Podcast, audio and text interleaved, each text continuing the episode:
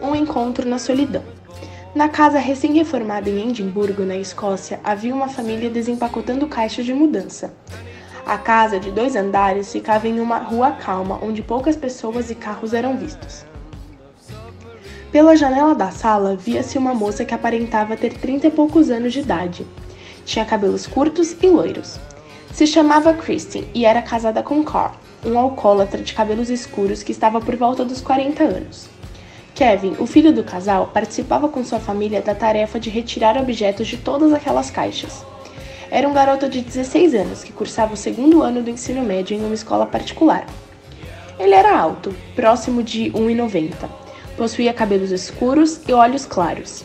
Embora tivesse mudado com seus pais para Edimburgo, não tinha uma boa relação com eles e, pelo fato de ter acabado de se mudar, ainda não fizera amigos, o que tornava tudo mais difícil para o adolescente. Um dia, Kristen saiu para comprar alimentos, ficando apenas Kevin e Carl na casa. Por não se entenderem, o silêncio tomou conta do ambiente. Em seu quarto, Kevin sentiu sede e decidiu ir à cozinha para pegar um copo de água. Desceu as escadas da casa, passou pela sala onde o pai estava, tomou um copo de água e, quando voltava pela sala, esbarrou na garrafa de álcool de seu pai e a derrubou. Furioso, o homem começou a perseguir o garoto, que, com medo do que seu pai poderia fazer com ele, correu para fora de casa. Fora de seu alcance, o garoto começou a observar a rua. Era uma tarde calma. Havia apenas alguns carros estacionados.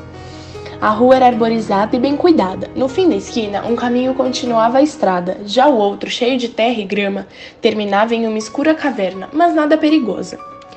Longe da vista de qualquer um, o jovem foi na direção da caverna para explorar o espaço e talvez continuar seu livro que estava lendo em casa. Ligou a lanterna de seu celular e, ainda ofegante da corrida, caminhou entre as estreitas paredes do lugar. Ao passar por um dos vãos de uma pedra, pôde notar a presença de uma jovem com o corpo bem junto ao seu. Depois, sentiu a mão da jovem segurando seu braço e colocando em sua mão um Walkman com uma fita cassete.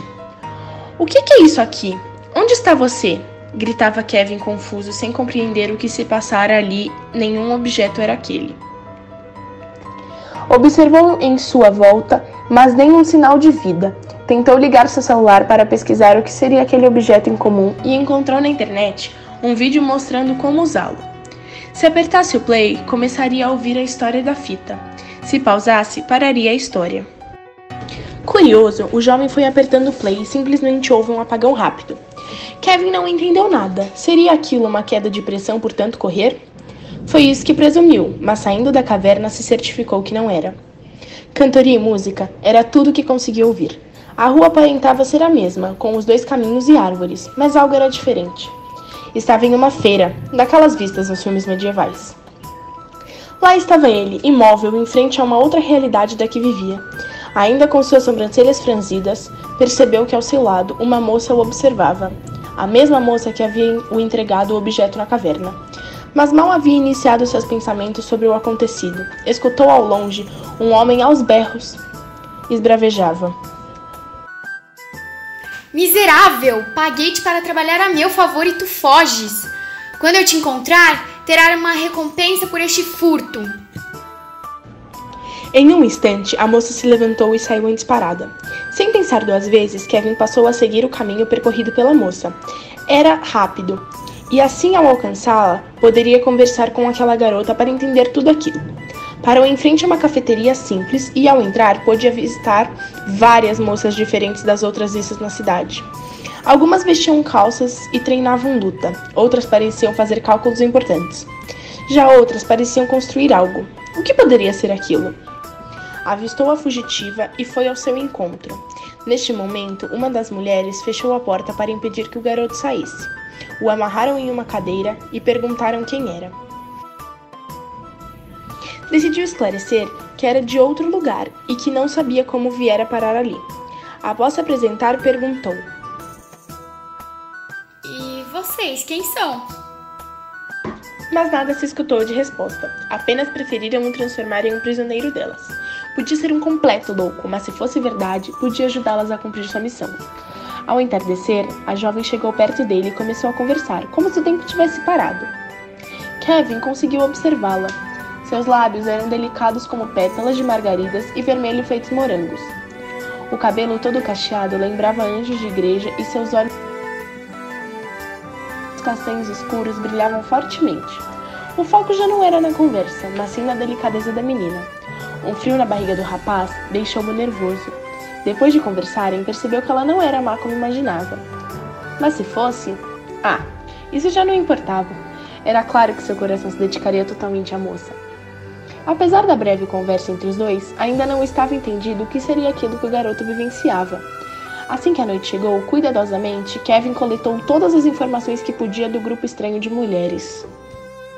Um livro? O que será que eu vou encontrar aqui? Sussurrou. Nele, descobriu que elas faziam parte de um grupo secreto de mulheres denominado Sociedade Feminista, que lutavam para conquistar seus direitos, planejavam manifestações sigilosas para destruir o rei.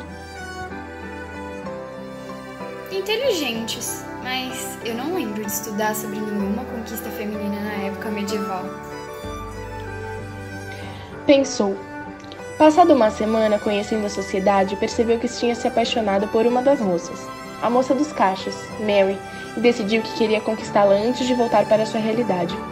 Mas saberia que seria difícil, afinal, uma jovem independente guerreira corresponderia ao amor de um garoto mimado considerado louco? Acostumando-se com a nova vida, Kevin não desistia de impressionar Mary. Às vezes a cortejava com citações, trechos de livros que conhecia e talvez estivesse funcionando.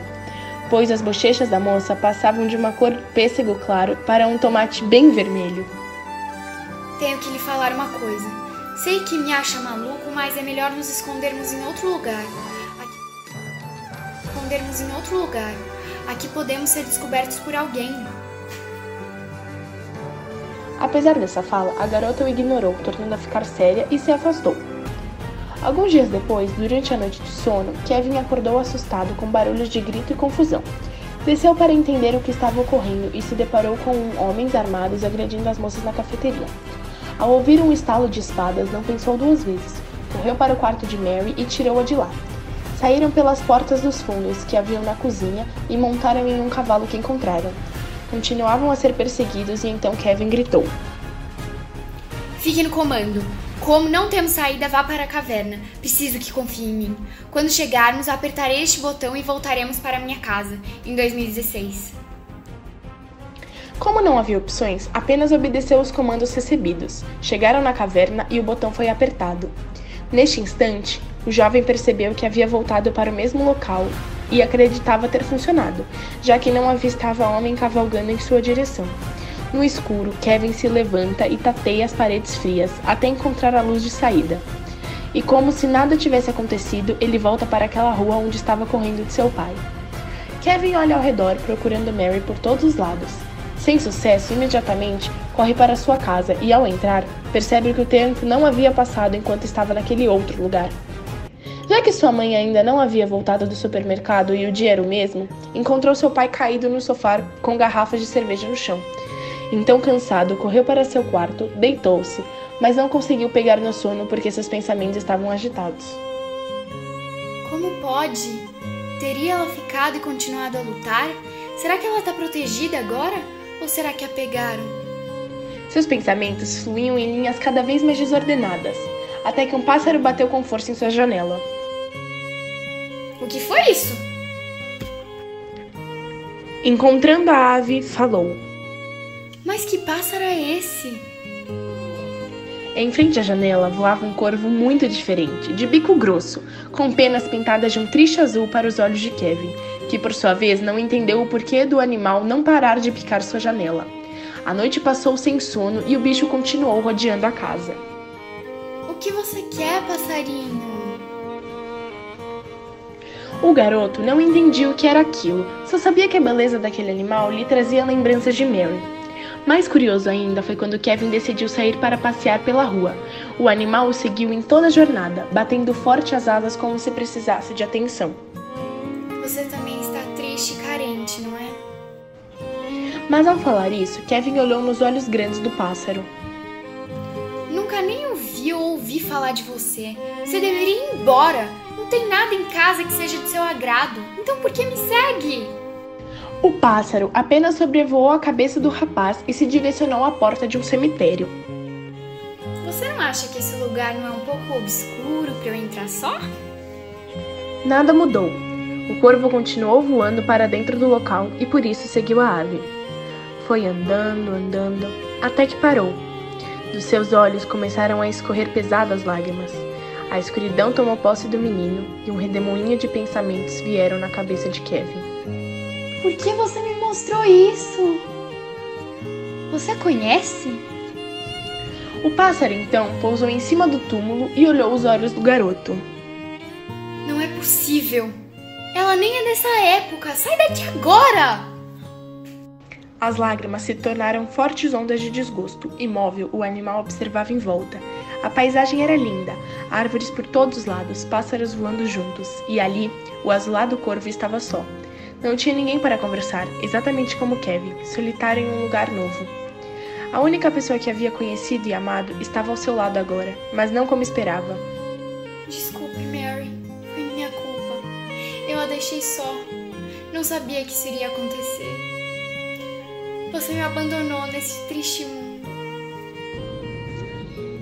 Aquela história estava muito mal contada e era só o começo de tudo.